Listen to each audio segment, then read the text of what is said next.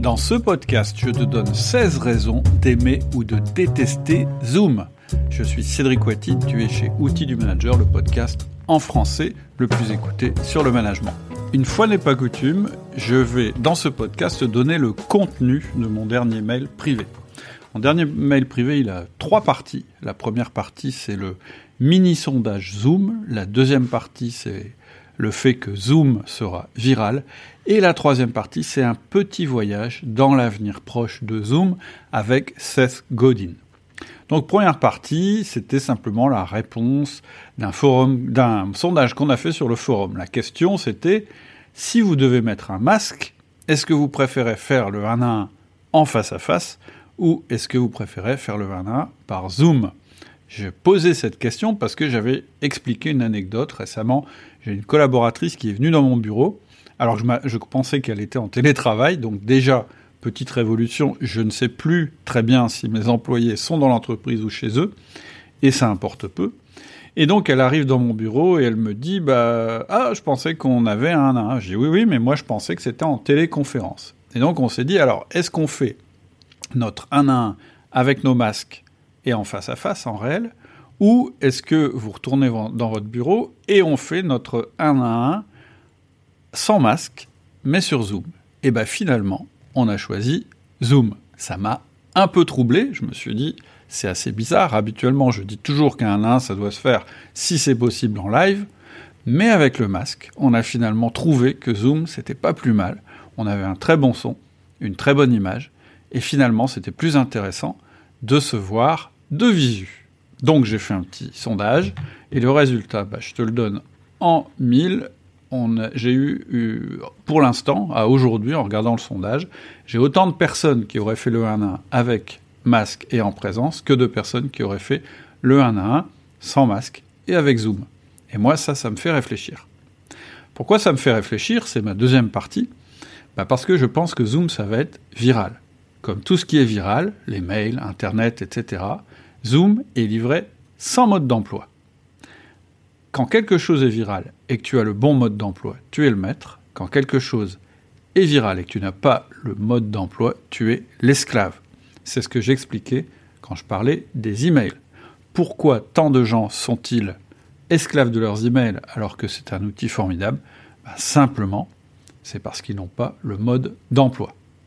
Donc chez Outil du Manager, j'ai décidé de faire une formation qui s'appelle MAD, Management à distance, et tu peux la retrouver dans les formations. Et en plus, en ce moment, il y a une réduction de 30% sur cette formation. C'est ce que j'explique dans mon mail privé. Et c'est pour ça aussi qu'il est intéressant d'être abonné au mail privé. On a accès aux formations. La troisième partie de mon mail privé euh, s'appelle Un petit voyage dans le proche avenir. Cette partie m'a été très largement inspirée par un podcast qui a été sorti par Seth Godin. Alors Seth Godin, si tu le connais pas, c'est c'est un marketeur, mais c'est aussi un visionnaire. Tout ce que Seth Godin dit, c'est pas forcément activable dans l'immédiat, mais en général, ça nous remue les méninges et ça présage très très bien de l'avenir. Et donc, il y a quelques semaines, il a publié un podcast qui s'appelle Zoom Révolution, je crois, et il a, listé pardon, sept changements majeurs que la révolution Zoom allait entraîner. En fait, il a annoncé 18 changements, mais je les ai listés, puisque je les ai listés, je les ai traduits. En fait, il y en a 16. C'est un marketeur, il a toujours une petite tendance à l'exagération, mais c'est pas grave, le discours est hyper intéressant. Je l'ai bien sûr agrémenté un petit peu, et là, tu vas tomber de ta chaise. Alors, on commence par la première idée. La première idée, c'est le timing. Nous dit Seth Godin, c'est qu'avant une réunion physique en face à face, ça nécessitait beaucoup de coordination en raison des différences de fuseaux horaires et d'emplacement physique. On commençait donc souvent les réunions en retard parce qu'on devait faire des ajustements pour que les gens soient synchronisés. Tout ça, c'est fini. Deuxième idée intéressante, les déplacements. D'après Seth Godin, les déplacements disparaîtront en grande partie certaines professions devront continuer à travailler dans un bureau euh, physique fixe, mais ces professions seront minoritaires. En utilisant correctement la visioconférence, on accélérera l'efficacité et la joie, nous dit-il, associée à la connexion professionnelle avec d'autres personnes. Pour l'instant, c'est assez révolutionnaire, mais on l'a déjà entendu. La troisième idée, elle est vraiment intéressante. C'est la taille du groupe. Avant, quand on faisait des réunions à distance, c'était avec euh, un principe de conférence vocale via une liaison téléphonique. La flexibilité d'un appel vidéo nous permet de modifier considérablement la taille du groupe et de communiquer avec beaucoup plus de personnes. Quatrième idée, le multimodal. Quand on participe à une conférence téléphonique uniquement vocale, la seule chose qu'on peut faire, c'est parler. Ou plutôt, c'est ce qu'on devrait faire. Il y en a qui ne parlent pas et qui font autre chose, mais ça c'est un autre sujet. Lors d'une conférence, d'une vidéoconférence, nous pouvons parler, mais on peut aussi voir d'autres personnes, on peut faire des gestes et on peut travailler ensemble sur un document partagé en même temps le multimodal change la donne, l'intensité de créativité est décuplée. Cinquième idée, la possibilité de créer des sous-groupes instantanés. Apparemment, Zoom permet de créer très vite des sous-groupes pour changer le rythme de la réunion. C'est-à-dire qu'avant, dans une réunion classique, il n'y avait qu'un seul rythme, c'était une espèce de marche synchronisée forcée, on était tous dans la même salle en même temps, on devait travailler en même temps. Aujourd'hui, Zoom nous permet de créer des cellules plus petites, plus ciblées, travaillant à l'intérieur du même thème, à l'intérieur du même support, pour créer quelque chose d'une plus grande valeur et très rapidement. Ça permet de découpler les cellules, mais de continuer à travailler sur le même sujet. Sixième idée, évidemment, la vidéo. Et la vidéo, comme nous l'avons appris avec la télévision, c'est un média incroyablement puissant pour tisser la culture. C'est-à-dire que jusqu'à maintenant, se présenter au bureau avait une fonction très importante, à savoir que les gens nous voient.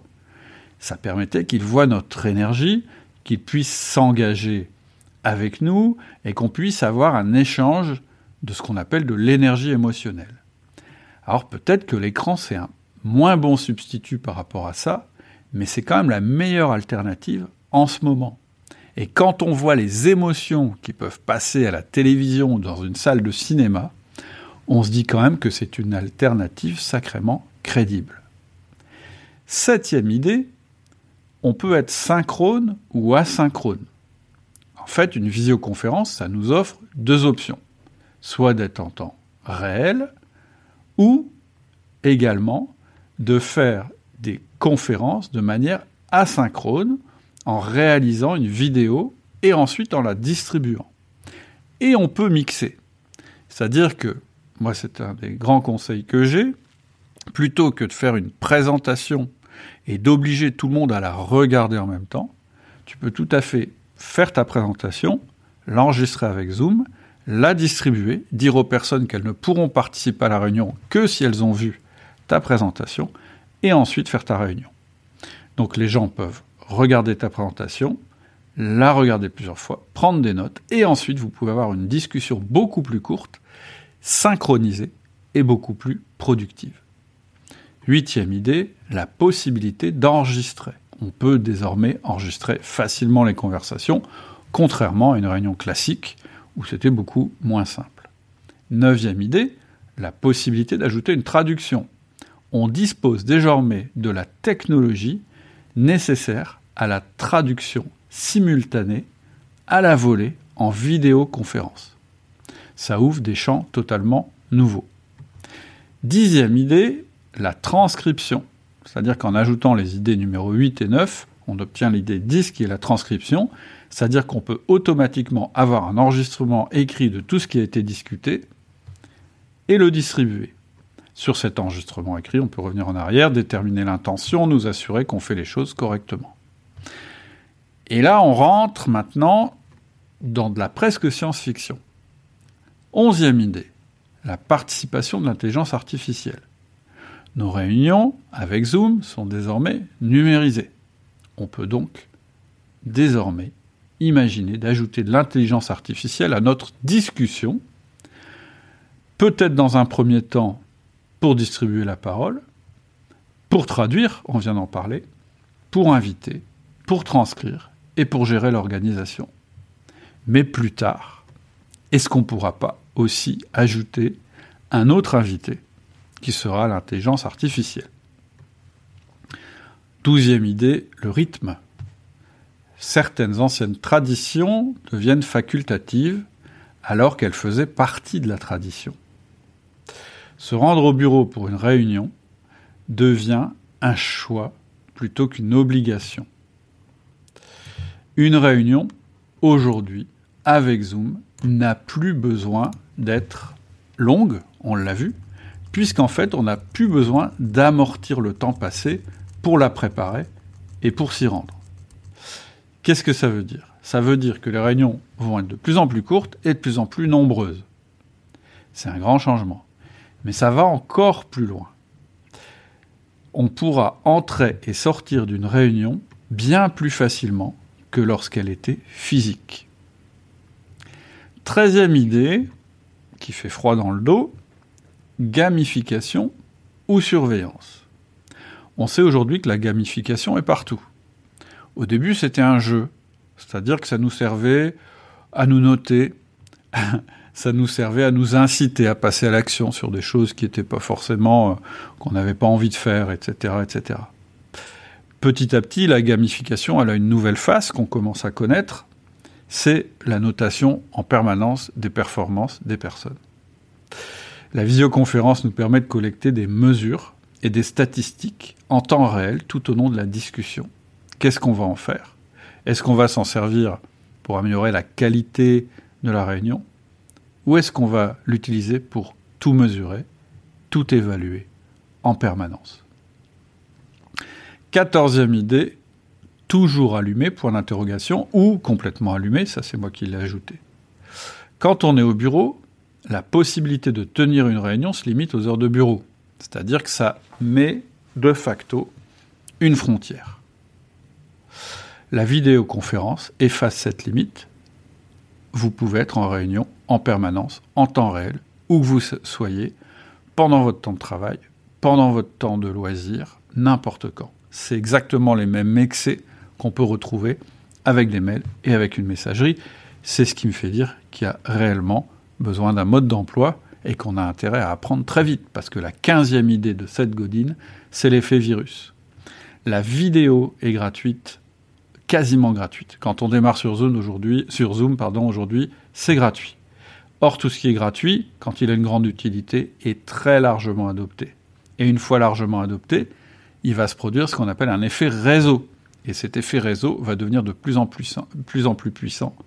Et on va commencer à découvrir l'impact significatif de cet effet réseau sur la manière dont les gens vont finalement se faire entendre et finalement sur la manière dont l'information va se mettre à circuler. Ça va être exponentiel, ça va aller très très vite, certainement encore plus vite que la vitesse de propagation des emails. 16e et dernière idée, la longue traîne. Jusqu'à présent, on ne pouvait interagir en direct qu'avec un petit groupe de personnes qui font partie de notre cercle géographique.